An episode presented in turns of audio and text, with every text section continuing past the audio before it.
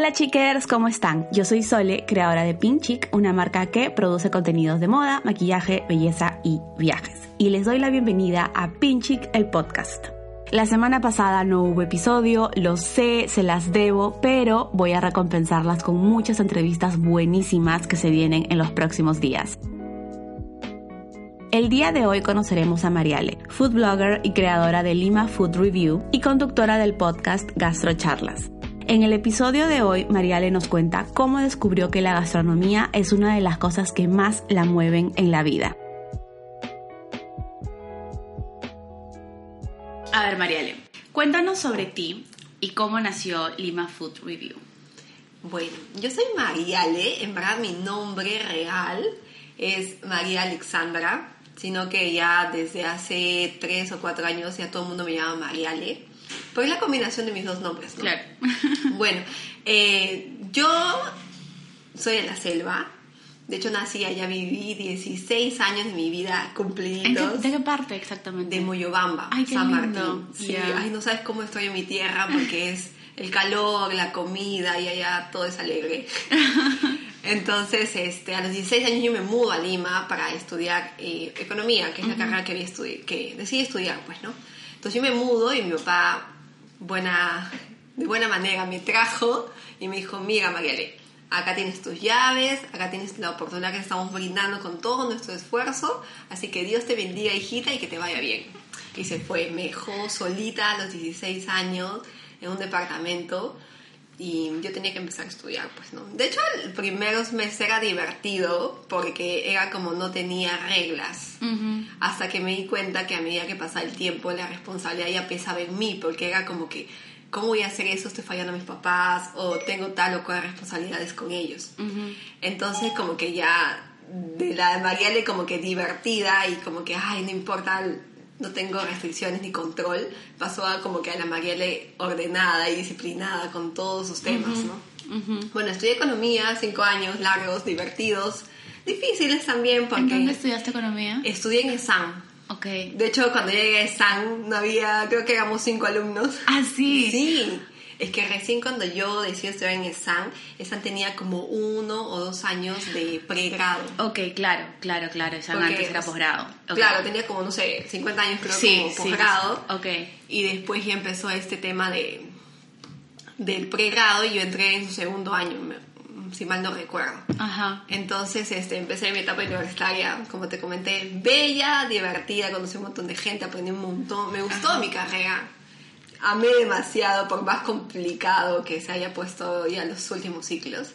Y ya bueno, entonces terminé la carrera, empecé, eh, empecé a trabajar en una empresa de seguros de vida Ajá. y como que ahí empezó como mi etapa laboral, ¿no? Ajá. Entonces pasaron unos años y eh, hace más o menos tres años y un poquito más decidí independizarme. O sea, Ajá. como decirle papá, muchas gracias por todo, el esfuerzo, este, ya soy una mujer hecha y derecha e independiente y bueno, pues decidí ya iniciar como mi propio camino, ¿no? Ajá. Entonces, para mi suerte, este, yo tenía ya mi novio, más o menos un, uno o dos años, entonces este, decidimos vivir juntos. De hecho, es mucho más rentable para cualquier ser humano. Ok. Eh, acá fue gracioso porque tengo que contar que mi papá es este, más conservador. De hecho, creo que no me habló una semana. Sí. Claro. Fue todo un cambio, un choque, pero Ajá. después ya las cosas fluyen. De hecho, su amor por su hija nunca pues se va a desaparecer. ¿no? Sí, Cual- pues, sí, sí. entonces, este, yo viví con mi novio y es ahí cuando recién me doy cuenta que ya estaba tan metida en mi mundo laboral, ya había como que pasado esta etapa de como que ya mujer adulta con responsabilidades, entonces eh, necesitaba como un espacio donde podría ser yo, ¿no? Porque eh, después de trabajar en una empresa de seguros pasé a un banco y mi trabajo fue mucho más demandante, más cuadriculado de lo que jamás hubiera imaginado. Entonces empezó esta suerte de incertidumbre de saber si estoy por el lado correcto. Entonces dije, mm, me detuve a pensar un segundo, dije, si esto es lo que yo quiero hacer, ¿no? Porque el tiempo pasa, la vida sigue y uno ya se va metiendo a algo que tal vez no es lo que esperaba, ¿no? Ujú. Entonces me acuerdo que cuando ya empezamos a vivir juntos con mi, con mi novio, decidimos como que los fines de semana comer fuera de casa, ¿no? Entonces empecé yendo a restaurantes que yo conocía, que él conocía o el que alguien por ahí me recomendó. Pero llegó un momento que ya buscamos experiencias mucho más elaboradas. Entonces él me decía, ya, tú busca y si te parece algo ya me comentas y decimos a qué lugar ir, ¿no? Entonces no había esa suerte de información que tú necesitas para tomar la decisión de visitar un restaurante, por ejemplo. No había si había estacionamiento, cuánto era el ticket promedio, porque ya buscamos experiencias más elaboradas y por lo tanto más costosas. Y también lo que a mí me importaba es que si esa inversión, por más este, insignificante o muy grande que fuese, eh, valía la pena. Entonces, no encontraba esa información en el mercado. Y eh, yo me quejaba, ¿no? Ay, si hubiéramos sabido que tal o cual restaurante no era así, mejor para que hubiéramos invertido eso, hubiéramos ido al otro y así, ¿no? Y hasta que un día él me dijo, oye, pero si tanto te quejas, hazlo tú. Ok. Entonces yo dije, ya, pero ¿cómo hago un blog? ¿Cómo hago una foto? ¿Cómo hago, cómo me meto a este mundo? No tengo ni la mínima idea, ¿no? Yo te puedo hacer, no sé, un flujo de caja, te puedo hablar de finanzas y de tasa de interés o lo que tú quieras, pero difícilmente pues conozco cómo manejar un blog, ¿no? Entonces me dice, ya, pero inténtalo. Y eh, me acuerdo que hice esta suerte de buscar por internet y ver videos de YouTube como armar tu propia web. Después este, llevé cursitos chiquitos de eh, fotografía con smartphone. Después con fotografía. Llegué al workshop, al primer workshop, sí. Claro, claro. Que era de emprendimiento y redes sociales. Dije, no, esta es mi oportunidad. Y me acuerdo que dije, ya me voy a inscribir y fui, hice todo el trámite. Y este, es ahí cuando yo decido ya iniciar esta aventura, pues, ¿no? Como Lima Food Review. Claro, porque tú creaste Lima Food Review, bueno, apareció como, como web, tal como después de ya el workshop, ¿cierto? Sí, o sea, yo tenía una web que era horrible, que decirlo, eh, hecha por mí y con una letra horrible, fotos espantosas, ¿sabes? De terror.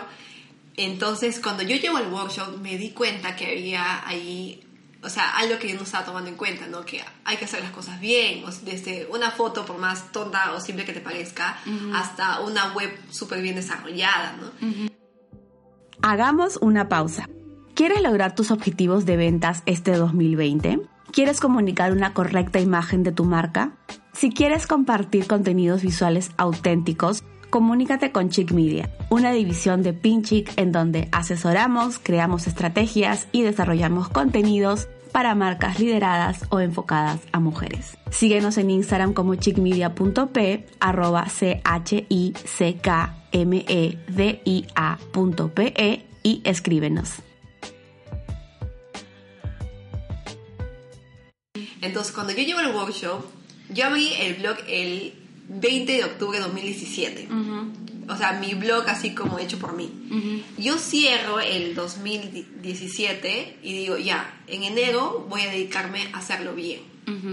Entonces empecé a buscar información, este, personas que me puedan ayudar a hacerlo y encontré, es más, tú me recomendaste sí, Eduardo. Sí, Eduardo es un capo, él también me ha ayudado con mi blog desde que empecé, es, es lo máximo. Sí, y me acuerdo que Eduardo cuando se reunió conmigo me dijo, ya, ¿qué es lo que quieres? Y dije, yo quiero esto, ya, pero eso cuesta. Sí, sí. no importa. sí, Eduardo Voy a invertir, le digo, porque yo quería invertir. Entonces, este, invertí en la página, después siguiendo a, a cursos así que me podían ayudar a mejorar Después me acuerdo que trabajé un tiempo con Dorita, con Dorita me veía los sábados o en las noches, así un día en la semana y ella también me ayudaba. Me dijo, no, hay que ponerle puncha a esto, al otro, hay que tener... Yo no tenía, no tenía ni siquiera un calendario de publicación, imagínate, estaba en nada.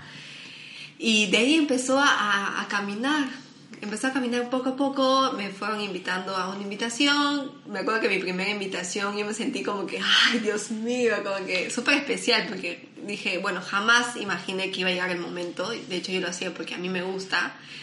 Pero fue creciendo y ahorita ya casi llegamos a los 10k en Instagram. Y bueno, ha sido una travesía interesante. Creo que una de las, de las cosas que le debo agradecer a Anima for Review es que es una curva de aprendizaje constante o sea, no hay día en mi vida que no sienta que aprenda algo o que me rete a salir de mi, de mi zona de confort, ¿no?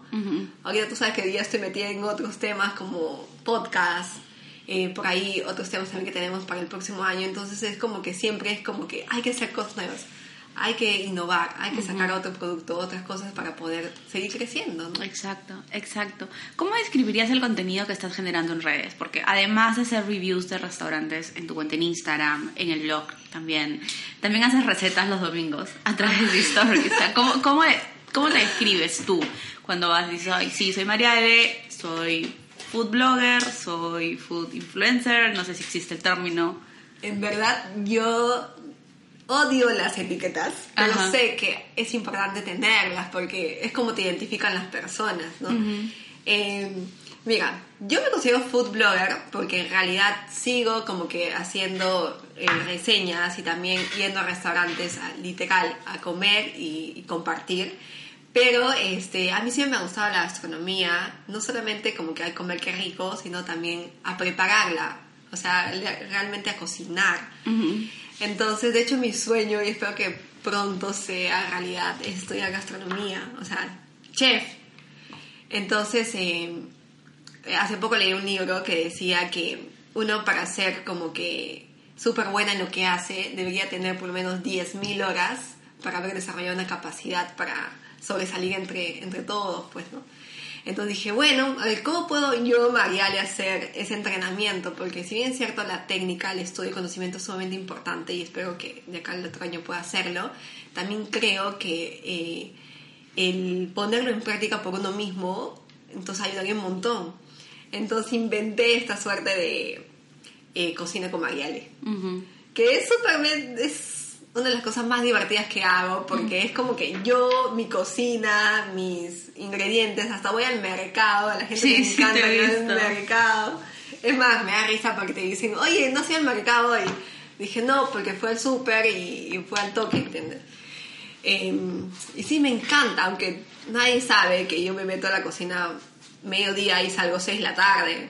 O sea, todas las cosas eh, que preparo lo hago al instante, lo hago en el momento y es una chamba que no te imaginas, porque no solamente es cocinar, sino que es lavar, después tengo que limpiar toda la cocina, dejarlo todo en orden. Okay. Y a veces termino comiéndolo como que a las 6 de la tarde, ¿no?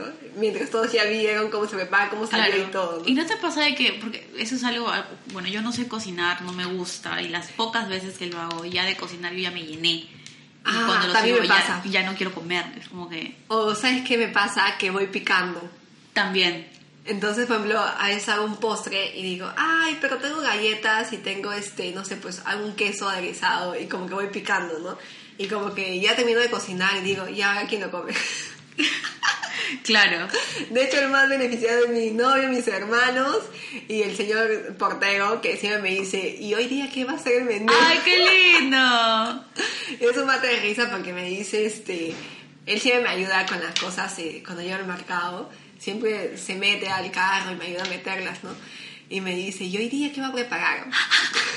se prepara para saber qué, qué, va, qué le vas a invitar. O me dice, señorita, ¿a qué hora paso, no? Y es como que ya le digo, yo te paso la voz o ya te lo bajo, ¿no? Ajá. Y es súper divertido. Es una cosa que más me divierte hacer dentro de todo lo que hago, ¿no? ¿Cuál es tu primer recuerdo sobre la comida? Mi primer recuerdo de la comida eh, es el pan. ok. Lo que pasa es que no te he contado, pero mi papá tiene una, bueno, tenía una cadena chiquita de panaderías en la selva. Ah, Yo toda mi vida he vivido en una panadería. Ajá. O sea, hasta los 16 que viví con mis papás, eh, yo vivía en el segundo piso de la panadería que tenía mi papá. las panaderías huelen buenazo. Ay, no sabes, todo el mundo me decía, ay, ¿y no engordabas? Le digo, no, porque mientras comía y hacía mil cosas, cuando eres chico no engordas, pues, porque siempre estás en actividad, ¿no? Claro. Pero sí me acuerdo que mi papá hacía panes y mi mamá tenía sus tardes de pastelería, porque ella se encargaba de todo lo que son las tortas, postres, empanadas, toda la parte como que rica de la panadería lo hacía mi mamá. Entonces, este, a mí me encantaba porque mi papá tenía los domingos en la tarde, nos decía, ya chicos, vamos a hacer un postre, ¿no? Vamos a hacer pan. Y me acuerdo que con mis hermanos sentábamos y jugábamos con la harina. Era muy divertido. Ajá. Y mi mamá también cuando decoraba tortas, me acuerdo que yo era su ayudante estrella porque era como que... De hecho no le ayudaba, comía lo que iba haciendo. Era divertido. Entonces ese es mi primer recuerdo. ¿no? O sea, yo me acuerdo que... Es más, mi papá tenía la panadería porque la heredó de su mamá. Ajá. Mi abuela también era panadera. Ah, Entonces, ok, entonces como hay que- toda una tradición. Sí, de hecho mi abuela familia. fue una de las primeras panaderas de allá, de Moyobamba. Ah, manja. Y ella hacía, hacía pan y también hacía lo que le llaman los dulces regionales. No sé si conocen las rosquitas blancas de yuca. Hay así un montón de... O sea, he probado los palitos de yuca, pero las rosquitas... Ah, es igual, solamente que tienen forma de Ah, rosquita. ay, ay, ok. Uy, son buenas. son. Sí, son buenas. Entonces eso, de hecho mis tías todavía trabajan en eso. Mi papá ya dejó la panadería mm, años después que yo me mudé a Lima. ¿Pero la panadería existe o ya es...? Ya no, ya no existe. Ah, ok, ok, ok. Cuando yo me mudé, mi papá como que también cambió, pero mi papá es ingeniero ambiental, pero heredó la panadería de mi abuela. Ajá. Entonces dijo, ya, bueno, ya, ya cumplí y ahora voy a dedicarme a lo que es mío, ¿no? Su carrera y ahora se dedica a eso, ¿no? Ajá, ajá. Pero este, siempre, mis hermanos todavía se acuerdan que, que me acuerdo que mi papá también hacía panetones, por ejemplo, ¿no? Y nos sentábamos y como que partíamos el panetón entre dos, entre tres y, y lo comíamos así, tal cual, o sea, sentados ahí al costado del horno. ¡Qué rico! Sí, era bien chévere. Mi mamá me acuerdo que me mandaba, como que para ir al colegio, me decía, ya, este, María le vaya a traer el pan. Y yo bajaba y, y cogía el pan caliente, Qué no sé. Y el pan caliente que es tan rico. Ay. ¿Cuál es tu comida favorita? Mi comida, ay, qué complicado. Siempre me preguntan eso. Eh, de la selva, Ajá. el Juane. Ok. El Juane. Lo que pasa es que en la selva hay varios tipos de Juane. Pero el Juane que a mí me gusta así, se llama avispa Juane. ¿Y eso cómo es? Es, eh, bueno, el Juane tiene arroz, tiene una aderezo especial que le llama mixto, pero este Juane particularmente tiene carne de cerdo molida. Ah, ok. Entonces cuando lo mezcla con el arroz y tienen de presa tienen gallina, Ajá. arman esta especie de cabecita y es rico porque la carne de chancho da un sabor Ajá. y le llaman avispa juane porque la mezcla entre el arroz aderezado y la carne de chancho al, ser puestos este, en esta forma de juane y hervirlos cuando tú los ab- cuando tú abres el juane ves cómo se han formado como si fueran Ah, como el, el panal. el panal de avispa Ah, exacto. manja. ¿Y Sí. eso es particularmente propio de Moyobamba? No. De hecho, en la selva hay miles de Juanes ya, porque Ok. todo el mundo va, te va a decir, la, el Juane, bueno, el Juane nació en Moyobamba, Ok. es, es moyobambino, pero este, cada parte de la selva tiene como su versión de Juane, ¿no? Por Ajá. ejemplo, en Moyobamba tienes el avispa Juane, en Tarapoto también tienes el avispa Juane, pero tiene huevo y aceituna, lo que no tiene el de Moyobamba. Y así vas migrando en la selva y ya como que va cambiando la versión. ¿no? Ah. Hasta hay un Juane que le llaman eh, Nina Juane, que es hecho de huevo. Ajá. O sea, tiene huevo y arroz. Después hay otro que le llaman eh, Juane de yuca, que también es arroz, pero tiene yuca eh, y es como una masita. Ajá. Y va migrando, no sabes la cantidad de Juanes que hay. Ay, qué rico. Te volverías loca, sí. Sí, los Juanes son buenazos. Es una de mis comidas favoritas. Después podría mencionar... Ay, qué complicado. es que he probado tantas cosas. ¿No te pasa que te da como que por temporadas tienes una comida favorita, como que te, se te antoja y quieres solamente comer eso? Sí, te cuento que me pasó hace un año. Yo iba todos los miércoles a comer chifa. Todos los miércoles. Y es más, ¿Por qué ¿ah? los miércoles, mitad de semana? en mitad de semana, te juro que era como que... Yo esperaba el miércoles por Mm. solo ir a comer chifa. Y tenía mi pedido, ¿no? Siempre era tallarines, era calú guantán y un arroz que se llama Félix, de un restaurante Mantusan se llama, bueno. Ajá. Y, eh, y ese era siempre mi pedido. Es más, todos los mozos me conocen porque ellos sabían que yo iba todos los miércoles. O sea, así de loca era. ¿Cuáles son tus lugares favoritos para ir a comer en Lima ahorita? En Hoy. Lima, mira, Amas es uno de mis restaurantes favoritos porque es de la selva y hay muchos platos de Amas que me recuerdan a mi abuela. Ah, ¿sí? Sí, cuando yo probé por primera vez Amas dije, no, no hay forma. ¿En serio? Sí. Hace años que no voy a más. Es delicioso. Es más, hace más o menos seis meses llevé a unas amigas que también son de la selva a comer Amas y me dijo, oye, es igualito. ¿En serio? Sí. Ok, un buen dato, un buen dato. Y es como que dije, no, sí. Es más, mi mamá me dijo, me tienes que llevar a ese lugar porque yo quiero Ah. comprobarlo. Ajá. Después otro de mis restaurantes favoritos es Matria. Ajá. Matria es un restaurante de cocina estacional. La idea de Matria es presentarte un plato hecho con eh, insumos de temporada y es, llamémoslo por su nombre, cocina de autor. Ujú. En este caso la chef eh, dueña del restaurante se llama Arlette Euler, que es una de las mujeres eh, chefs más representativas de nuestra gastronomía y tiene platos espectaculares, te lo juro, es como que mi top. Ajá. Después, eh, Maqueto, si les gusta la comida Nikkei. He escuchado un montón de Maqueto. tengo que ir. Dios, ese hombre no sé qué hace con la cocina Nikkei que Sí. te recrea cosas increíbles. Y lo genial es que son cosas eh, nuevas, ¿no? No es el típico, por decirte algo, ¿no? Maki acevichado que has probado en todos lados, sino que él tiene como que su versión propia eh, de su maki, ¿no? Y es Ajá. como que, Dios, y tiene platos al, eh, al sartén que son una locura. Y también usa elementos Nikkei muy propios, por ejemplo, las navajas que no son muy conocidas, los percebes que son este, mariscos que no se consumen mucho en nuestra gastronomía como que peruana, pero sí bastante en la de japonesa. Y por último podría mencionar al Titi, que es un chifa que tiene como 70 años. Me suena, ¿dónde queda? En Javier Prado, de la clínica Javier Prado, una cuadra más arriba. Ya, creo que sí lo he visto.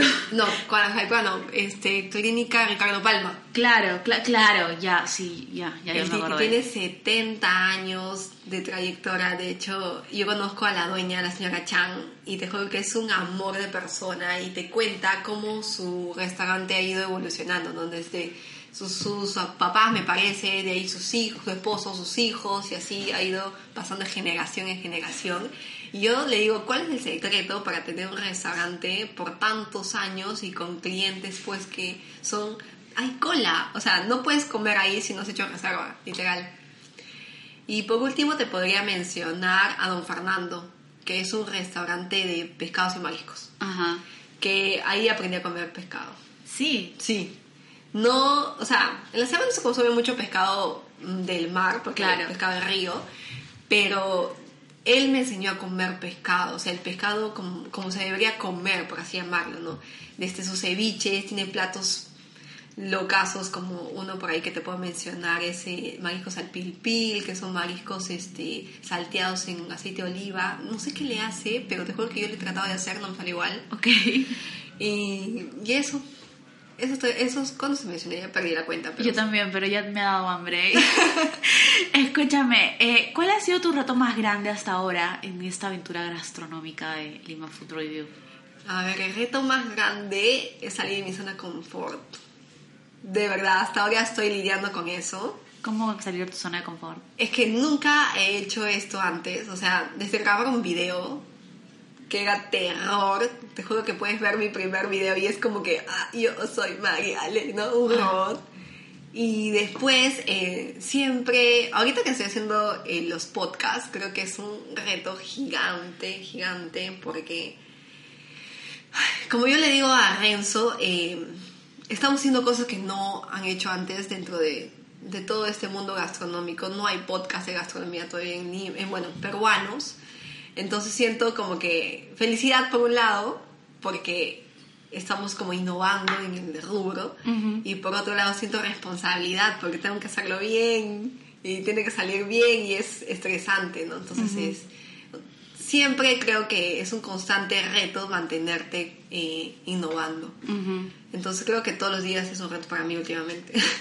Escúchame, hace poquito, antes de empezar la entrevista, me contaste que ya te habías, habías tomado la decisión de lanzarte a la piscina del emprendimiento y de ser una mujer Sí. independiente. Ay, Dios. Cuéntanos cómo fue eso, porque o sea, para mí es importante que, que las chicas lo sepan, ¿no? Por- Porque de hecho hay muchas que nos deben estar escuchando y que también quizás quieren hacerse independientes, no saben cómo. Y es toda una decisión, no es algo fácil. Es Cuéntanos, cierto. ¿cómo es así que tomaste la decisión?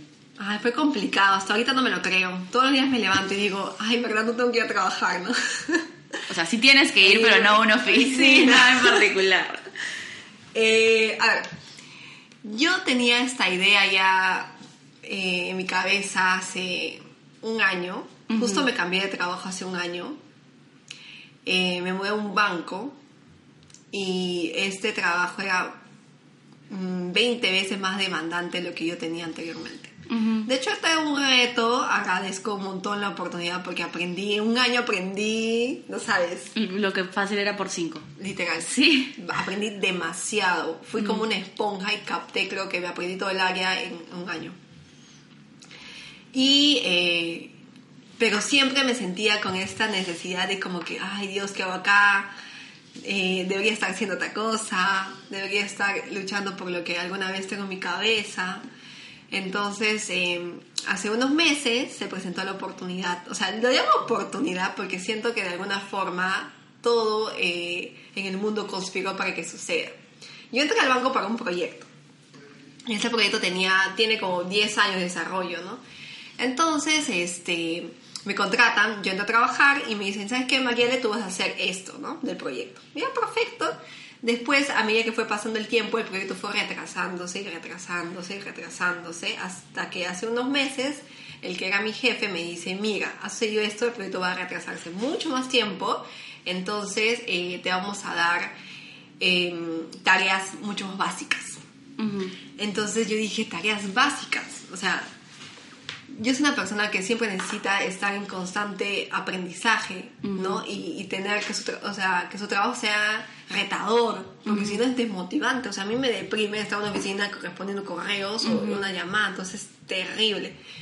Entonces él me dice, mira, vamos, vamos a tener tareas más básicas y no sé si eso se acomoda a lo que tú quieres hacer y desarrollar profesionalmente, ¿no? Y obviamente no.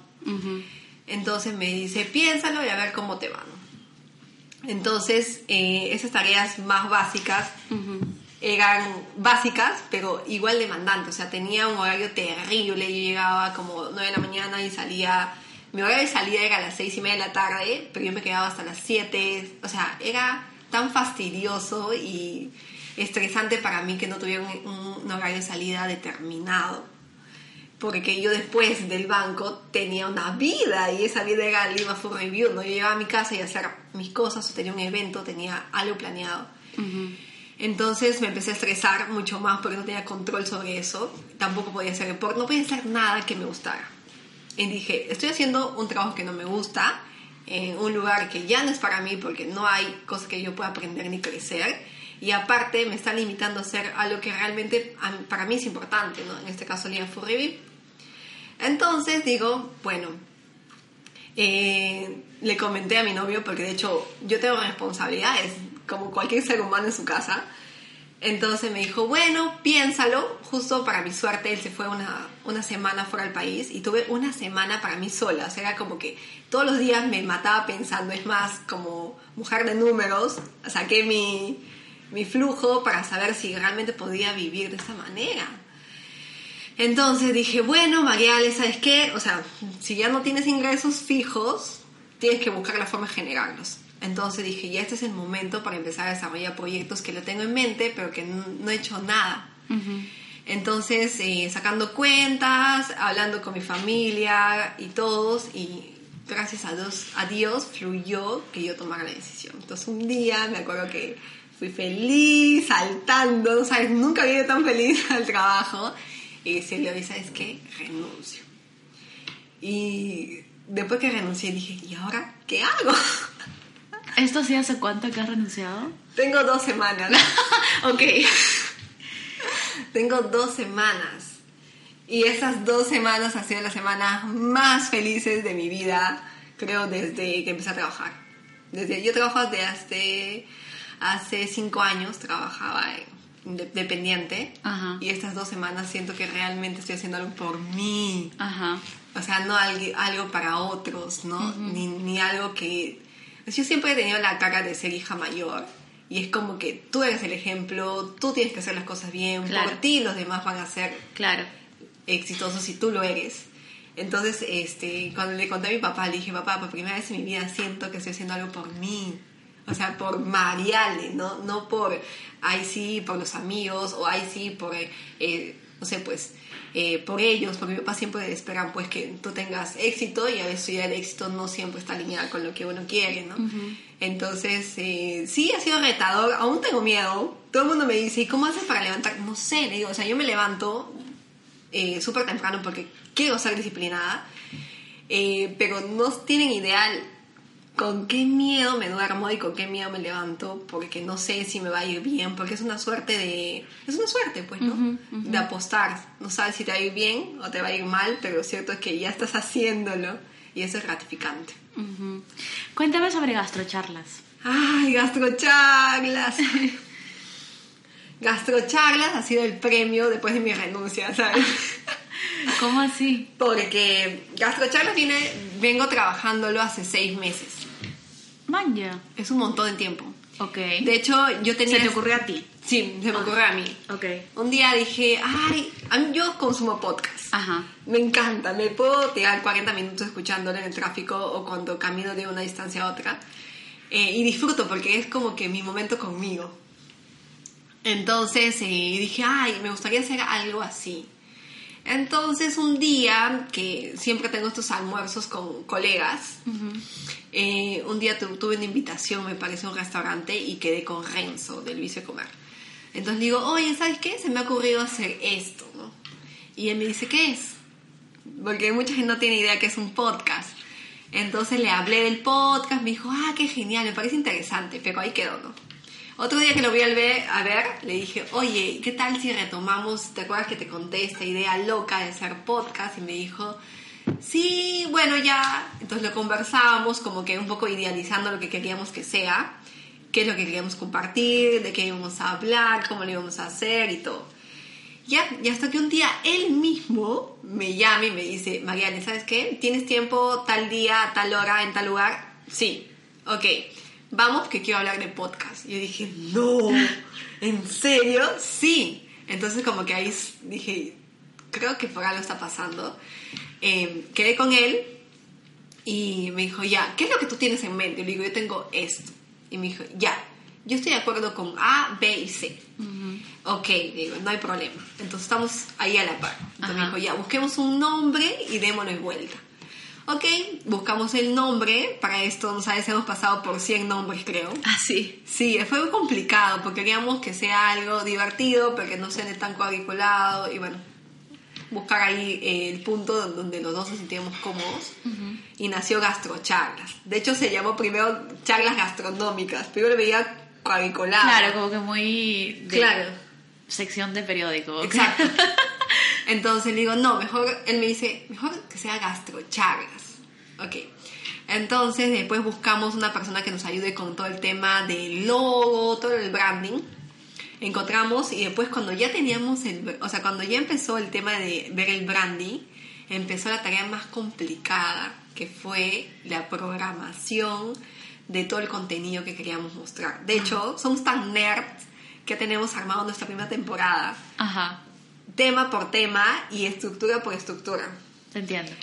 Yo también he hecho lo mismo. Dios, creo que ha sido la sacada de cerebro más grande porque es como que, ya, ¿qué quiere decir? ¿Cómo lo vamos a decir? ¿Cómo lo vamos a dividir? ¿Qué, qué puntos tienes tú? ¿Qué puntos tengo yo? Y era entrenar, porque no teníamos miedo, nunca habíamos hablado de manera ordenada.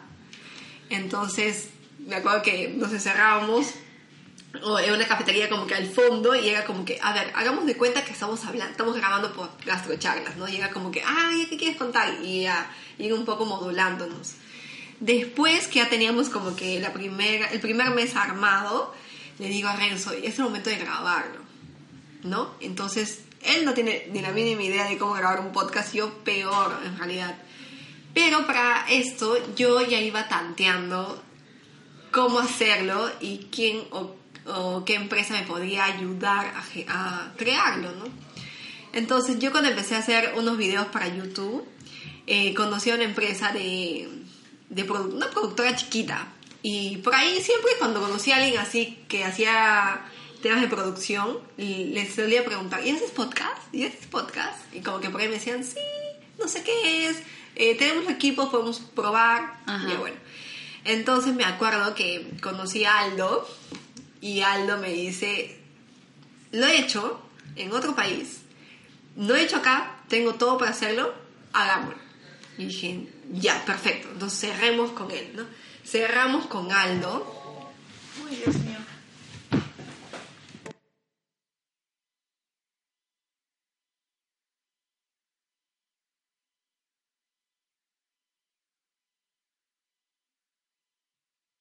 Ya, continúa.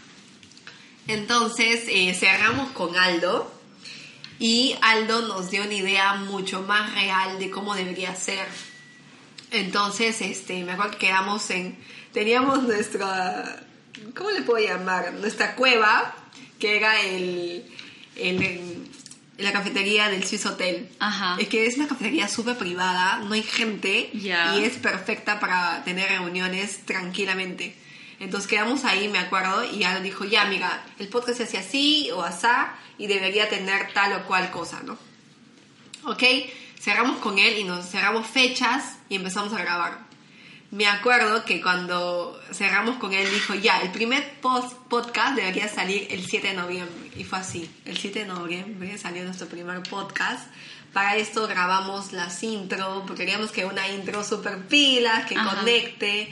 Después también eh, la parte final del podcast y también queríamos tener como una sección de recomendaciones de la semana, ¿no? Entonces armamos todas estas tres piezas y después ya grabamos el podcast.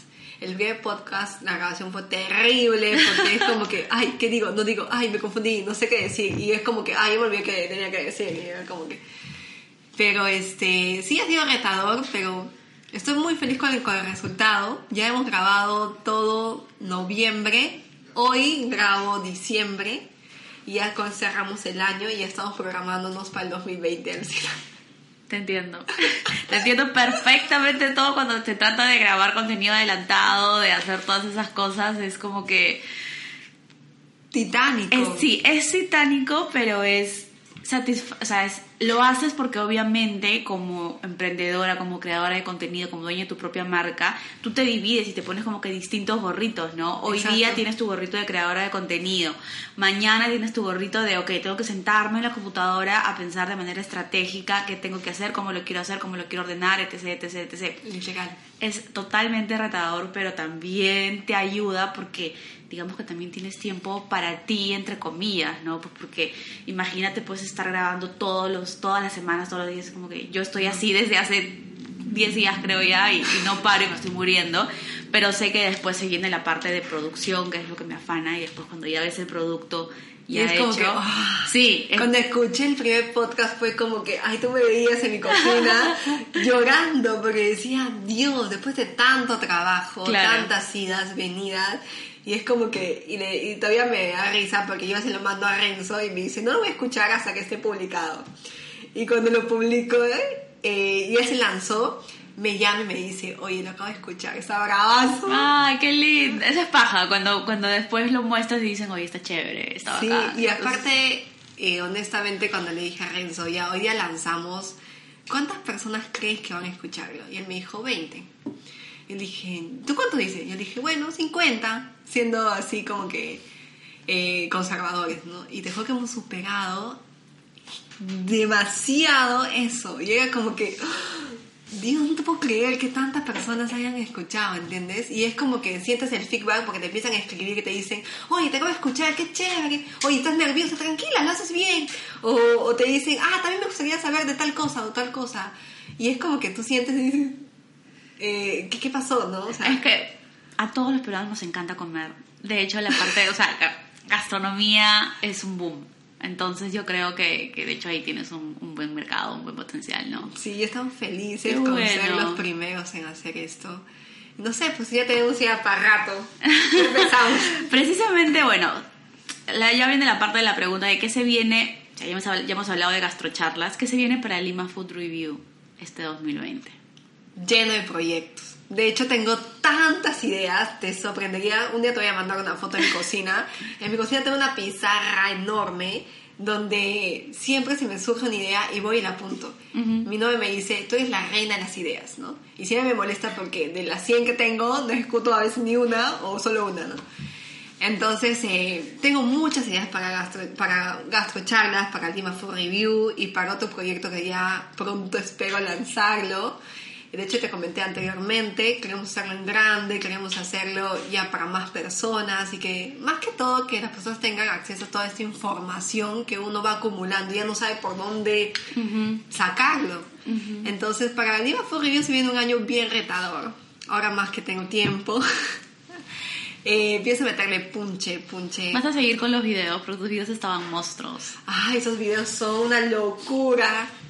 Te juro que ha sido- Hacer videos es toda una producción. Dios mío, nunca sab- nunca me imaginé, antes de meterme a eso, si alguien me hubiera dicho, Mariana, ¿sabes qué es esto? Y A, B y C, no lo hubiera hecho.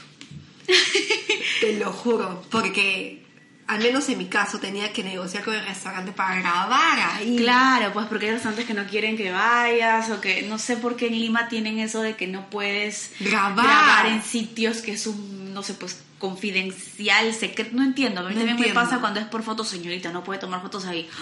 Dios mío, ni que yo fuera a, qué, ¿no? ¿Qué no fue? Ni Kim Kardashian factura tanto para que digas, oye, estás lucrando sobre mí, ¿no? Exacto, no, no, no tiene sentido. Por, o sea, al contrario, les das, o sea, en tu caso también les, das, les estás haciendo publicidad gratis, por último. Exacto. Estás promocionando el sitio, o sea, no veo un retorno. Yo creo que eso nos falta un poquito no sé si como país o como ciudad, pero... No, creo que como país, porque te juro que he tenido tantas trabas, y eso que son amigos que yo conozco, pero se asustan porque...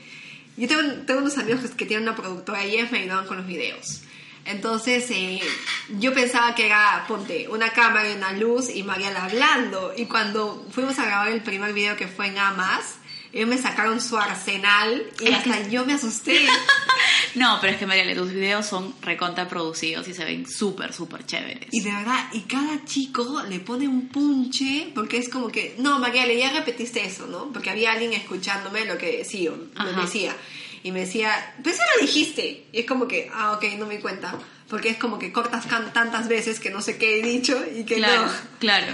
Entonces tenía alguien escuchándome, tenía una cámara eh, principal y tenía otra cámara que es este de ayuda. De tomas de apoyo. A tomas de apoyo, no del nombre aún. Y, tenía tres personas, tenía dos eh, cosas estas de la luz y tenía al restaurante comiendo. Y era como que, oye, ¿puedes bajar la música? Oye, este, esa mesa está haciendo mucha bulla y era como que incómodo para mí porque yo estaba molestando la experiencia de otras personas. Pero por otro lado, tenía que sacar bien este video porque había un montón de trabajo y una inversión grande porque, déjame decirte, hacer videos no es barato. Tiene un costo, al menos de la forma como lo quieres hacer. Claro. Es más elevado de lo que imaginé. Pero cuando ves el resultado dices, Dios. Era una superproducción y se veía súper chévere, Mariela. Sí, espero que... Tengo idea de hacerlo como que más pausado para ver esta suerte de que te den permiso para grabar. Y, pero no sé, mi idea es hacerlo mensualmente. Espero que el próximo año ya tenga más tranquilidad y espacio para hacerlo. ¿Cuál ha sido tu último descubrimiento en materia gastronómica? Mi último descubrimiento. Eh, fui por primera vez a un menú de, un menú de degustación top. ¿A qué le? Cinco platos no sé, chiquitito. no, sé. Mira, el menú de degustación más top que tenemos en Perú es el central. y eso algún día pienso ir. De hecho, es una decisión porque no solamente es como que vivir la experiencia, sino también... Es una inversión. Es una inversión. Sí, es una inversión, pero y yo vale siento que justo eso lo, escribía, ¿no? Eh, cuando tú vas a, una, a tomar la decisión de una experiencia como esa, tienes que ir preparado porque sin, yo digo, ¿no? Todo este dos años vengo probando cosas diferentes, entonces de cierta forma, aunque suene raro, estoy entrenando mi paladar, ¿no? A veces hay cosas que me parecen ricas y ahorita me, me tengo una suerte ahí como que, ay, no, me acuerdo que sí, sea, ¿no? Pero este, tuve la oportunidad de ir al menú de degustación de Coye. Coye es un restaurante de la esposa de Virgilio Martínez, que se llama Pía León. De hecho, queda en el mismo lugar que Central. Entonces, es un restaurante mucho más casual, más este, aterrizado, por así llamarlo, pero igual conserva la vena principal de Central, porque Central tiene todo un centro de investigación que se llama Mater, donde eh, realizan, para la redundancia, investigaciones sobre plantas, flora y fauna eh, en los Andes. Entonces, ellos usan toda esa investigación, pero para una propuesta mucho más aterrizada. Entonces, este menú de degustación, como su mismo nombre lo dice, es degustar diferentes platillos en una lista de platillos, ¿no? La idea es que te comas, por ejemplo, tres bocados por platillo y son 10, 30 bocados. Lo que comerías en un plato normal, en un, solo plato, ahí lo comes en 10, pero en pequeños bocados. Entonces fui a ese restaurante y la experiencia ha sido increíble. Eh, es una inversión, sí, porque no tan alta como la de Central, pero creo que en mi caso lo he aprovechado mejor porque como ya vengo visitando restaurantes, vengo probando diferentes cosas nuevas, hasta, no sé, pues cuando te sirven una cosa de espuma o galletas raras que tú dices, ¿qué es esto? Entonces eh, siento que lo aprovechó mejor. Y eso fue como que un descubrimiento para mí, porque dije, esto es una gastronomía a otro nivel, ¿no? Imagínate pues que estés, no sé, almorzando en un restaurante con estrellas Michelin en Francia, ¿no? Entonces como que... Claro. Ese es la, el feeling que te da, ¿no? Pero obviamente creo que es, como te digo, probablemente una persona que normalmente no consume restaurantes, no, no vive experiencias tan elaboradas, no lo disfrutaría. Te Mm. sentirías como que estafado o te sentirías como que, ay, ¿qué es esto, no? Porque no hay como una preparación, tanto mental, porque también es como que acostumbrarte a platos chiquitos y empezar a ver qué hay detrás más que el plato en sí. Entonces, eh, no creo que lo hubieran aprovechado cualquier ser humano que decida visitar un restaurante como este, ¿no? Pero sí, sí valió la pena. En mi caso sí valió la pena. De hecho, estoy preparándome para llegar a Central. y a ver así Preparándote como cómo mentalmente. mentalmente. Porque es como que no te vende el plato, él te vende la experiencia y te vende toda la investigación que ha hecho para llegar a ese plato. ¿no? Es como un medicamento, ¿no? Para que un medicamento salga al mercado hay una- años, años de investigación, pruebas, este, muestras y todo un desarrollo para que recién salga al mercado. Lo mismo hace él, pero en gastronomía. Entonces creo que todavía como peruanos no estamos preparados para ese nivel. Nos falta muchísimo, muchísimo, muchísimo, muchísimo. Pero vamos en camino, ¿no? Es lo más importante. ¿Qué consejo le darías a alguien que quiere dedicarse a crear contenido gastronómico? Ay, qué complicado. Siempre me dicen, ¿cómo haces para comer tan rico todos los días? Eso es falso, por si acaso. No como todo rico todos los días. También como ensalada y pecho de pollo, por si acaso. Pero yo creo que el consejo es uno disciplina. Mucha gente te suele decir que para hacer un proyecto hay que tener motivación, pero en estos dos años que voy viviendo esa experiencia, la motivación es traicionera, porque un día la tienes y te levantas como que súper feliz y, hasta empoderada, ¿no? Que voy a ser eh, la mejor este, blogger gastronómica del Perú, pero al día siguiente no, al día siguiente estás como que ya, ok, tengo que hacer esto. Entonces creo que más allá que la motivación que uno necesita es la disciplina para hacer las cosas. Si así te guste o no te guste, o no te sientas motivado o estés con el peor ánimo, tienes que levantar y hacer, hacerlo. Y después otro, eh, la recomendación sería que no, que le den la importancia de vida a la objetividad. Porque ahorita, hay que decirlo con sus letras, ¿no? Eh, los blogs y los, y toda forma de, de hacer este, no sé, contenido digital es un medio válido de publicidad. Entonces uno a veces se puede ver embriagado por las ofertas o por las propuestas que tal vez jamás imaginarías que te hubieran llegado a la mesa, pero creo que la objetividad es algo innegociable porque es cómo construyes tú tu reputación, ¿no? Y si algún día quieres ser un referente gastronómico en este país o en cualquier otro, deberías tener en cuenta eso, ¿no? Monstruo, Mariale, cuéntale a todos dónde pueden encontrarte. Bueno, me encuentran en Instagram como Lima Food Review y bueno, al podcast como Gastrocharlas. Eh, yo he visto restaurantes en promedio dos por semana. Eh, y los jueves tenemos los podcasts y también encuentran en mi página web todas las reseñas escritas con detalle de precios, lugares, fotos y todo lo que puedan necesitar para tener una experiencia bonita. Gracias, Mariale. Gracias a ti, Sole.